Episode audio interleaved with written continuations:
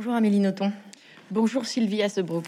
Quelle joie de vous revoir. Ça fait deux ans qu'on ne s'était pas rencontrés. Vous m'avez beaucoup manqué. Réciproquement. Vous êtes avec nous et nous allons parler de Psychopompe aux éditions Albin Michel, qui est un livre euh, très singulier dans votre œuvre, Amélie Nothomb. La première question que j'ai à vous poser, parce qu'on n'a pas beaucoup de temps, on a une demi-heure, donc je vais être directe comme je le suis euh, généralement. Est-ce que cette fois vous êtes prête à mourir? Est-ce qu'il y a quelque chose dans votre écriture qui dit que finalement, aujourd'hui, vous êtes prête à vivre pleinement et sereinement et que finalement, le jour où ce sera votre heure, cette fois-ci, vous êtes prête? Sublime question dans laquelle je vous reconnais totalement. J'ai envie de vous dire oui.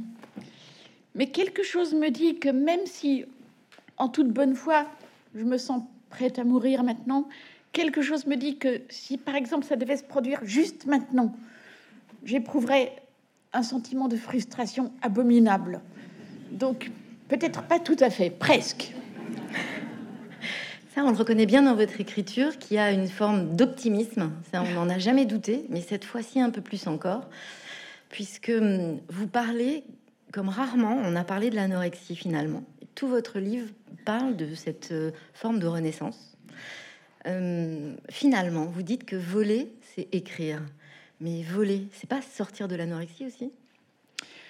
Bien sûr. Euh, je sais que certaines personnes qui peut-être n'ont pas lu le livre ou l'ont simplement, pour le coup, survolé, ont cru que, euh, ce que je proposais, c'était justement de parvenir à voler par l'anorexie. Mais absolument pas. Euh, l'illusion serait de croire que l'anorexie est une tentative d'envol, parce que forcément, on, maigrit tellement, on devient tellement léger qu'il semblerait en effet qu'on puisse très facilement s'envoler. C'est exactement le contraire. J'ai vécu l'anorexie, et je pense que toute personne qui vit l'anorexie euh, le, vit aussi comme ça, comme un, aplatissement.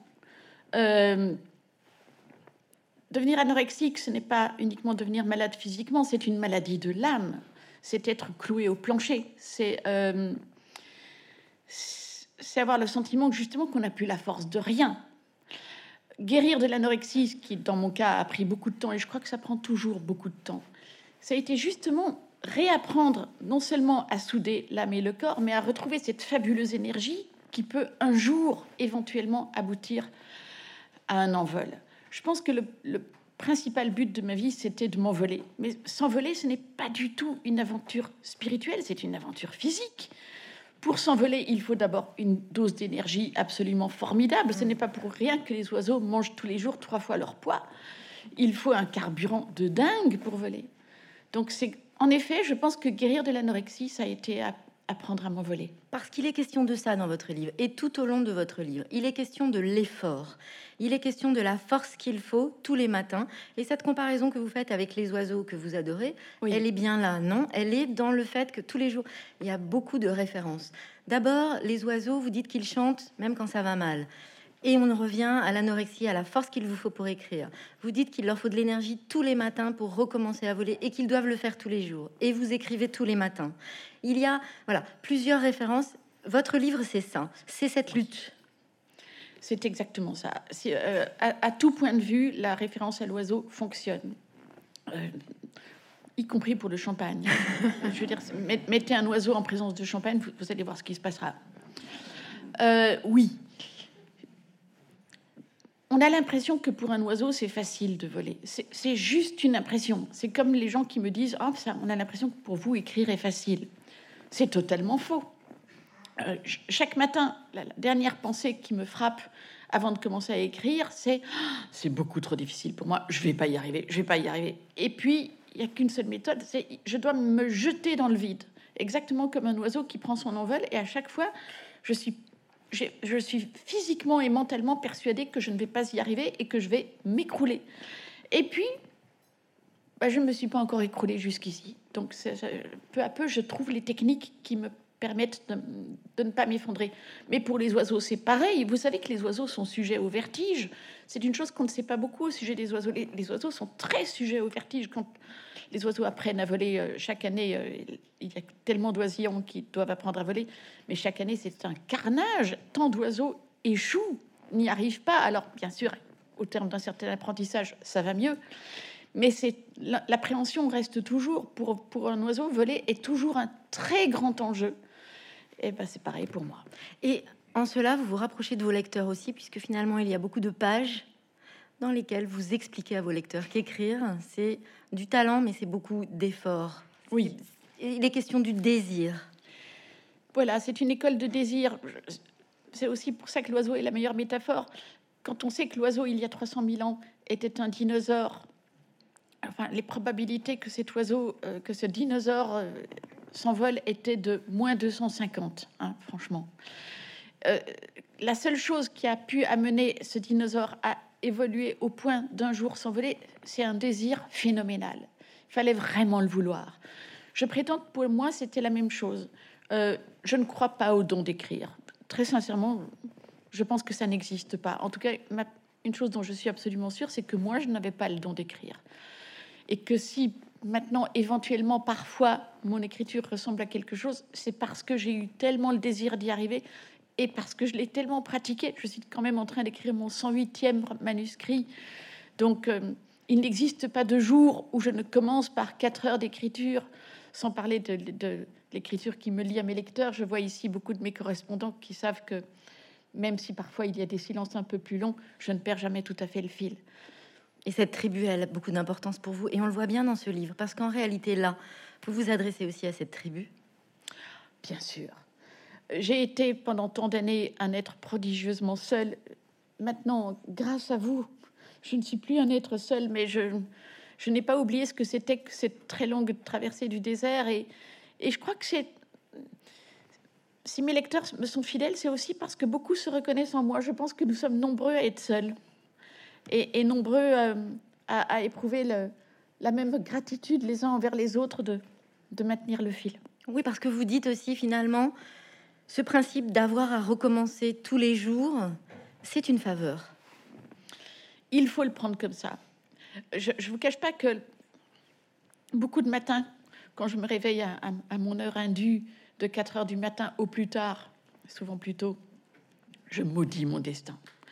Je maudis mon destin parce que ce n'est pas mon heure naturelle, parce que souvent, allez savoir pourquoi j'ai la gueule de bois, enfin bref, pour, euh, pour beaucoup de motifs, me réveiller à cette heure-là est absolument intolérable. Puis je, jamais je ne me donne la permission même de discuter euh, la consigne. Donc je me lève, je prépare aussitôt mon demi litres de thé trop fort que j'avale d'un trait, et aussitôt je m'y mets. Et là, je, vraiment, je me dis, mais c'est horrible, pourquoi est-ce que je m'impose une violence pareille? En plus, je ne vais pas y arriver, c'est beaucoup trop difficile pour moi. Bon, non seulement je ne discute pas la consigne, mais en plus, je m'applique à, me rappeler que c'est un privilège. C'est un, extraordinaire privilège de finalement d'avoir le droit de s'astreindre à une telle discipline. Vous savez, il y a beaucoup de pays où c'est même pas permis. Par ailleurs, c'est vrai que c'est dur, mais dans mon cas, ça m'a permis de vous rencontrer tous. Donc, euh, encore heureux que c'est dur, encore heureux qu'il y ait un risque. Ce serait un comble qu'un, privilège aussi grand ne s'accompagne pas d'un effort phénoménal oui, il me faut vous méritez. J'y travaille chaque jour. Vous écrivez dans le livre que vous, avez toujours été finalement entre deux vies, celle de votre corps, dont il est beaucoup question, puisque, comme vous le dites, c'est un effort physique. Et d'ailleurs, le livre commence par un conte euh, que vous relatez, qui est un conte qui dit que finalement, à chaque fois, c'est une souffrance de d'écrire. vous perdez un peu. D'ailleurs, vous, êtes en hypothermie. Euh, enfin, voilà, il est beaucoup question du corps, et vous dites que vous êtes entre deux vies, celle de votre corps et celle de votre âme. Dans ce livre-là, et ça revient à ma première question. Vous rejoignez ces deux vies. Vous êtes prête aujourd'hui, finalement, à vivre sereinement dans cet équilibre?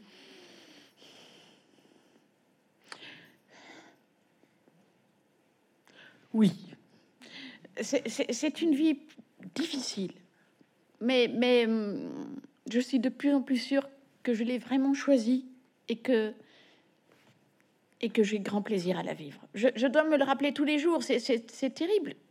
Hum, quand on comprend une grande chose, il faut quand même se la rappeler tous les jours. C'est le plus grand risque serait de l'oublier, de se dire oh ça y est la routine, non, Ça, ça serait l'erreur fondamentale. C'est aussi pour ça que c'est bien que ce soit si difficile tous les jours. C'est impossible que ce soit une routine parce que c'est trop difficile tous les jours pour que ça soit une. Alors, il y a trois éléments dans ce livre qui, sont, qui reviennent, qui sont récurrents et qui sont vraiment ce que vous êtes, Amélie Nothomb, et tel qu'on vous connaît. Vous êtes humble, vous êtes optimiste. Oui, c'est vrai. Et vous êtes, quoi qu'il arrive, finalement, joyeuse? Oui. Euh, d'abord, je pense que c'est un tempérament. Euh, là, en ce moment, on est en train de vivre un tel état du monde. Enfin, c'est tellement abominable tout ce qui se passe, surtout maintenant, que c'est un devoir d'être joyeux. Nous, ne sommes pas dans la région du monde où toutes ces atrocités ont lieu. Euh, bien sûr, elles sont chez nous aussi, mais elles ne nous concernent pas directement. Nous pouvons sortir de chez nous euh, sans danger. Je peux aller vous rencontrer aujourd'hui à Bordeaux. Nous sommes libres nous, ne, risquons pas à tout instant de recevoir une bombe sur la tête, eh bien, c'est un devoir d'être joyeux. C'est vraiment la moindre des choses. En hommage à tous ceux qui, justement, n'ont pas cette vie-là, c'est la moindre des choses d'être joyeux. Je vois des gens qui disent non, voilà, par solidarité, il faut qu'on tire la gueule à fond ici. Je suis pas sûre que ça aide beaucoup les gens euh, qui vivent toutes ces horreurs de tirer la gueule ici. Je, je pense qu'il il est plus décent de mesurer notre, notre privilège de ne pas vivre toutes ces horreurs et d'en tirer toute la joie possible. Et dans votre écriture, finalement, est-ce que vous dites là, c'est une part d'enfance que vous avez préservée? Quand vous parlez de l'anorexie, vous dites oui. une petite lueur qui brûle sans combustible. Oui. C'est comme ça que je l'ai vécu, en effet, cette anorexie. En, en, gros, pour dire les choses simplement, deux années entières sans aucune nourriture. Donc, il y avait vraiment plus de carburant ça a l'air d'une impossibilité aux, yeux de la science, mais je suis très loin d'être la seule à avoir vécu en de telles conditions. Euh, oui, c'est possible, et, personne ne peut expliquer ça, mais ça s'est maintenu quand même. La vie est quand même restée. Bon, je pense que j'ai hérité aussi de mes parents. Mes, mes parents euh, étaient tous les deux atteints d'un grave excès de positivité, dont j'ai partiellement hérité. Bon, rien comparé à eux. Hein mes parents, euh, dans beaucoup de pages de ce livre se passent dans une léproserie au Bangladesh où mes parents nous faisaient passer tous les week-ends quand j'avais de 11 à 13 ans. Mes parents trouvaient ça formidable. On était avec les lépreux, c'était fantastique et tout. Ma sœur et moi, nous étions là, nous étions juste épouvantés. Mais, mes parents vivaient ça dans une espèce de joie formidable. Ça vous dit bien de qui je suis la fille? Mais alors en réalité, cette part d'enfance que vous avez su préserver, elle est aussi d'une grande lucidité, quoi qu'il arrive. D'où vous viennent Vous dites cette joie, elle me vient de la famille, ok. Mais l'humilité, l'optimisme, cette part d'enfance un peu préservée malgré votre histoire, qui fait que vous revenez au Japon parce que vous y puisez de l'enfance, qui vous donnera de la force. Tout ça, ça vous vient d'où? Du Japon? C'est quelque chose de très japonais je me suis aperçue que l'humilité était une chose très mal comprise chez nous. Quand, quand, quand je suggère, par exemple, à de très nombreux jeunes écrivains ou pas jeunes écrivains qui veulent devenir publiés et qui s'adressent à moi pour savoir comment faire, je leur donne divers conseils, mais parmi les conseils que je donne, ben, je donne l'humilité. Parce que c'est un passeport formidable qui vous rend beaucoup plus fort et, et, aussi parce que c'est juste. Et le nombre de fois que ce conseil qui me paraît le dernier des lieux communs, offusque ici en Europe et qu'on me dit ah non pas l'humilité parce que voilà déjà je me sens rien du tout alors si en plus je dois être humble. Pour moi alors là ça veut dire que les gens ici ne comprennent pas ce que c'est que l'humilité. L'humilité ça ne consiste pas à se sentir rien du tout ça consiste à savoir qu'on a énormément à apprendre et ça c'est juste la vérité évidemment qu'on a énormément à apprendre et ça ça reste vrai quel que soit le stade qu'on croit avoir atteint. Je dois dire que c'est encore, encore plus mon stade maintenant qu'à mes débuts, parce que plus j'écris, plus je découvre la part d'indicible qui frappe tout langage. Donc, euh, je navigue plus que jamais en, dans des mers inconnues. Mais la mort aussi n'est pas entendue dans notre société aujourd'hui. C'est comme vous vous la présentez. C'est pareil pour la mort. La mort euh, est chez nous source de, toutes sortes de tabous et de toutes sortes de malentendus. S'il est question de la mort, on est forcément dans le tragique, dans l'horreur. Comprenons-nous bien. Je ne, je ne suis pas en train de dire que perdre un être cher ne soit pas une expérience très dure. Euh, perdre son père, perdre sa mère, c'est évidemment c'est la première tragédie qui nous frappe tous, et évidemment c'est très difficile. Mais je trouve qu'en Europe, on complique encore la tâche par le, tabou qui consiste à, ne même pas pouvoir en parler, à ne même pas pouvoir anticiper. Euh, on complique les choses. Bon, parfois la mort, ça se passe très bien. bien sûr qu'il y a des cas tragiques et singulièrement dans l'actualité. Euh, mais parfois la mort, ça se passe très bien. Parfois, il y a des gens qui meurent au bon moment, euh, dans les meilleures conditions. Et ça, il n'y a rien de mal à ça. Quand mon père est mort, ça a été pour moi une tragédie, bah, comme tout le monde. Hein. Perdre son père, c'est très dur. Mais j'ai senti assez vite que ça se passait très bien pour lui. Et aujourd'hui, je peux le dire, trois ans plus tard, mon père a parfaitement réussi sa mort. La chose la plus singulière dans le décès de mon père, c'est que c'est comme si mon père avait attendu d'être mort pour enfin me parler. Nous avions une très belle relation, mon père et moi, mais une relation faite de silence. Mon père était un, être taciturne qui, avait beaucoup de mal à, dire ses sentiments. Donc, euh, il a vraiment fallu qu'il meure pour qu'il commence à s'ouvrir à moi. Et j'ai découvert qu'il n'était pas trop tard. Une fois qu'il était mort, il s'est mis à me parler, à me parler énormément. Je lui ai répondu et ce, dialogue s'est maintenu. C'est très tabou chez nous, d'autant plus que, d'après ce que j'ai pu comprendre, et ça je ne le savais pas, l'Église trouve que c'est très mal. Euh, j'ai reçu des avis de l'Église qui me disent écoutez, bon, soif, ça allait encore, euh, premier sang, pourquoi pas, mais non, là, là, la psychopompe, non. Euh, parler avec les morts, non. Ça, c'est ça, c'est c'est le malin, c'est le Satan, c'est Satan qui, euh, qui, euh, qui, vous fait croire que vous parlez avec votre père. Bon, moi j'ai fait comme tous les, comme, toujours quand je parle avec euh, des, des, prêtres, je dis merci de me remettre dans le droit chemin. Je, ne me rendais pas compte, voilà. Mais j'ai continué à parler avec mon père, bien sûr. Bien sûr. Vous dites votre père, finalement, il s'est autorisé à parler différemment. Oui. Mais dans ce livre, Amélie Nothomb, quelque part, il vous a donné la possibilité ou l'autorisation de parler vous-même à vous-même d'être vraiment vous-même avec lui, oui. Euh, avec vous, là, vous parlez de vous comme vous n'avez jamais parlé. Oui, c'est vrai aussi. Mais c'est aussi que depuis que mon père est mort, j'ai incorporé une grande partie de mon père.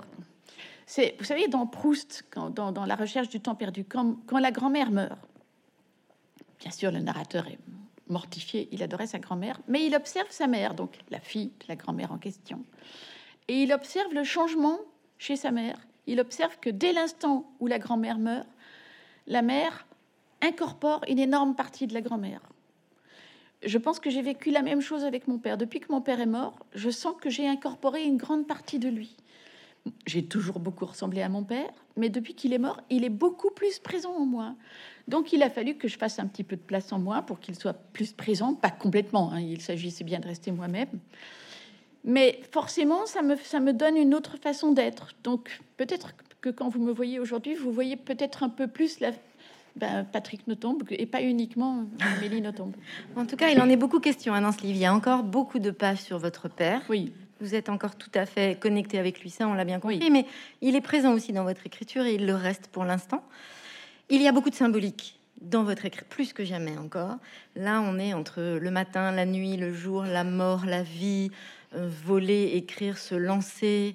Euh, vous aimez les œufs, vous racontez, donc vous parlez beaucoup de naissance, vous revenez sur votre naissance à vous. J'ai envie de dire la première naissance. Oui. On a l'impression là que quelque part, vous savez, des cultures dans lesquelles on dit qu'on a cette vie. On a l'impression que là, c'est une nouvelle vie? Oui, je pense que c'est une nouvelle vie. Il, s'est passé tellement de choses, il nous est arrivé tellement de choses. Bon, euh, il y a eu le confinement aussi. Ça, a été euh, comme une très longue retraite, comme une prise de conscience de, ben, de combien j'ai besoin des autres de combien c'est merveilleux de, de, vous voir aujourd'hui. Ça aussi, euh, bon, je l'ai toujours su. Hein. Mais auparavant, je parvenais à m'illusionner en me disant quand même, il va encore falloir aller à Bordeaux rencontrer tous ces gens. Maintenant, je dis, maintenant, je, maintenant, c'est tout à fait clair dans ma tête. C'est chouette, je vais à Bordeaux rencontrer tous ces gens parce que je, sais ce que c'est que d'être privé de vous et, je mesure mieux le bonheur que c'est. Écrire ce livre a été plus difficile que les autres? Ça a été très difficile parce que j'avais conscience de... Il y avait beaucoup de choses à raconter. Et il y a beaucoup de choses entre les lignes. Hein. il y a beaucoup de choses entre les lignes. En même temps, je, je voulais que ce soit un, de mes livres comme tous mes livres, c'est-à-dire pas, pas une espèce d'énorme monstre. C'est, quand il est question d'un, d'un, dinosaure qui devient un oiseau, j'allais pas écrire justement un dinosaure pour en parler. Donc c'est comme tous mes livres, un livre de petite proportion, mais dans lequel en effet il y avait beaucoup de choses à raconter. Donc j'ai eu l'impression de faire un important travail de réduction pour pouvoir y mettre tout ça. Est-ce que là vous vous aimez maintenant? Euh, C'est difficile. Euh, je sais que c'est la voie que je dois suivre. Ça reste difficile. La vie est faite de moments ce que je sais, et c'est déjà énorme, c'est que en ce moment même, je ne laisserai ma place à personne d'autre. Et la patience dans l'histoire, est-ce que c'est quelque chose que vous avez appris ou c'est quelque chose que vous avez toujours eu? Je pense que c'est une chose que j'ai apprise, la patience. À la base, j'étais comme tout le monde, parfaitement impatiente, incapable d'attendre. Heureusement, le Japon est passé par là et beaucoup de choses sont passées par là. Déjà, l'anorexie, euh, l'anorexie proprement dite, a duré deux ans. La, sortie de l'anorexie a duré huit ans. Quand on découvre que ça met tellement de temps à, réparer tout ce qu'on a pu casser en soi, forcément on est un petit peu patient. On devient un petit peu patient. Écrire est une terrible école de la patience. Là aussi, je suis assez frappée par le. Je reçois énormément de manuscrits tous les jours ou énormément de lettres tous les jours de jeunes gens ou de pas jeunes gens qui veulent être publiés, qui disent voilà, voilà, voilà, j'ai écrit un manuscrit, euh, Comment faire pour être publié? Loin de moi l'idée de critiquer le désir d'être publié, que je serais singulièrement mal placé pour le faire, mais à chaque fois j'essaie de dire aux gens, mais est-ce que vous êtes conscient que c'est une, que c'est une quête qui prend très longtemps? La quête, ne serait-ce que d'arriver à écrire un manuscrit dont vous soyez totalement fier, en toute lucidité, c'est une chose qui va prendre beaucoup de temps. Euh, j'ai commencé à écrire à 17 ans. J'ai publié mon premier livre quand j'en avais 25. Ça, c'est normal qu'il faille un minimum de 8 ans pour, pour que ça commence à ressembler à quelque chose. Mais c'est la moindre des choses. C'est très difficile d'écrire. Donc oui, chez moi, la patience est acquise, mais je pense en effet l'avoir acquise complètement, sauf quand je suis face à une bouteille de champagne. Là, je n'ai aucune patience. Et pourtant, dans ce livre-là, on a la sensation que celui-ci, plus encore que les autres, vous l'avez écrit d'une traite presque comme une urgence. Comme une urgence, en effet. Euh, et pourtant, je ne l'avais absolument pas prémédité. Là, c'est encore un livre que je, que je dois à mes lecteurs, puisqu'il est né d'une boutade. Euh, j'avais écrit Soif. Soif, c'était le projet de ma vie. Hein. Écrire le Christ en croix. Euh, et puis mon père est mort juste après avoir lu Soif. Et là, j'ai écrit Premier sang, le livre du père. Et là, il s'est trouvé pas mal de mes lecteurs pour me dire Tiens, vous avez écrit le Fils, vous avez écrit le Père. Il manque plus que le Saint-Esprit. Et bien sûr, c'était un gag, mais très vite, je me suis dit Mais au fond, c'est une très bonne idée. Qu'est-ce que c'est le Saint-Esprit? Et j'ai commencé à réfléchir au Saint-Esprit et je me suis aperçu que c'était le psychopompe. Et je me suis dit Tiens, qu'est-ce que c'est le psychopompe? C'est très intéressant. Et c'est ainsi que je me suis aperçu, pendant ce processus d'écriture, de cette chose peut-être un petit peu prétentieuse, c'est à savoir que le, psychopompe, finalement, c'était moi. Mais au fond, cette histoire de Saint-Esprit, Lacan dirait esprit saint, c'est la quête de la liberté C'est la quête de la liberté par la santé. Lacan l'aurait probablement entendu par saint S-A-I-N. Et, il a raison, j'ai assez fait l'épreuve de l'expérience de la maladie pour savoir qu'il n'y a aucune, aucune liberté dans la maladie et que c'est bien en retrouvant la santé qu'on justement on est enfin libre et on peut enfin s'envoler. Mais écrire tous les matins, c'est tenter de rejoindre un espace dans lequel vous seriez dégagé de quoi? Quand je parviens à atteindre l'écriture à laquelle j'aspire, je n'y parviens pas tous les jours, mais quand je parviens à atteindre cette écriture-là, alors c'est une délivrance extraordinaire. Il n'y a plus de pesanteur, il n'y a plus de contraintes, et il n'y a plus non plus, le, plus grave encore que la pesanteur et la contrainte, euh, cette fermeture qui me gèle. Je, j'ai peut-être l'air de quelqu'un d'un peu ouvert comme ça. Chaque matin, j'ai l'impression que je dois me dynamiter le cœur pour ouvrir quelque chose. Plus exactement, me dégeler le cœur. J'ai l'impression que chaque matin, je me réveille en proie à la glace. Et comme le dit très bien Kafka, la littérature sert à, faire fondre la glace qui est en nous. C'est exactement ça. Je, dois tous les matins me dégager de la glace, me, provoquer la débâcle. Et ça ne se fait pas sans quelques violences. Donc c'est vrai que l'écriture commence par un acte de violence et aboutit, les jours où je l'atteins, à une extraordinaire délivrance. Et finalement, et ce sera ma dernière question, pardon, finalement ce livre, c'est une communication que vous avez enfin réellement commencé entre justement votre corps et votre esprit? Je n'y avais pas pensé en ces termes, mais vous avez tout à fait raison. C'est un dialogue entre mon corps et mon esprit. Et enfin, ça fonctionne. Merci Amélie Nothomb. Merci Sylvie Asbrook.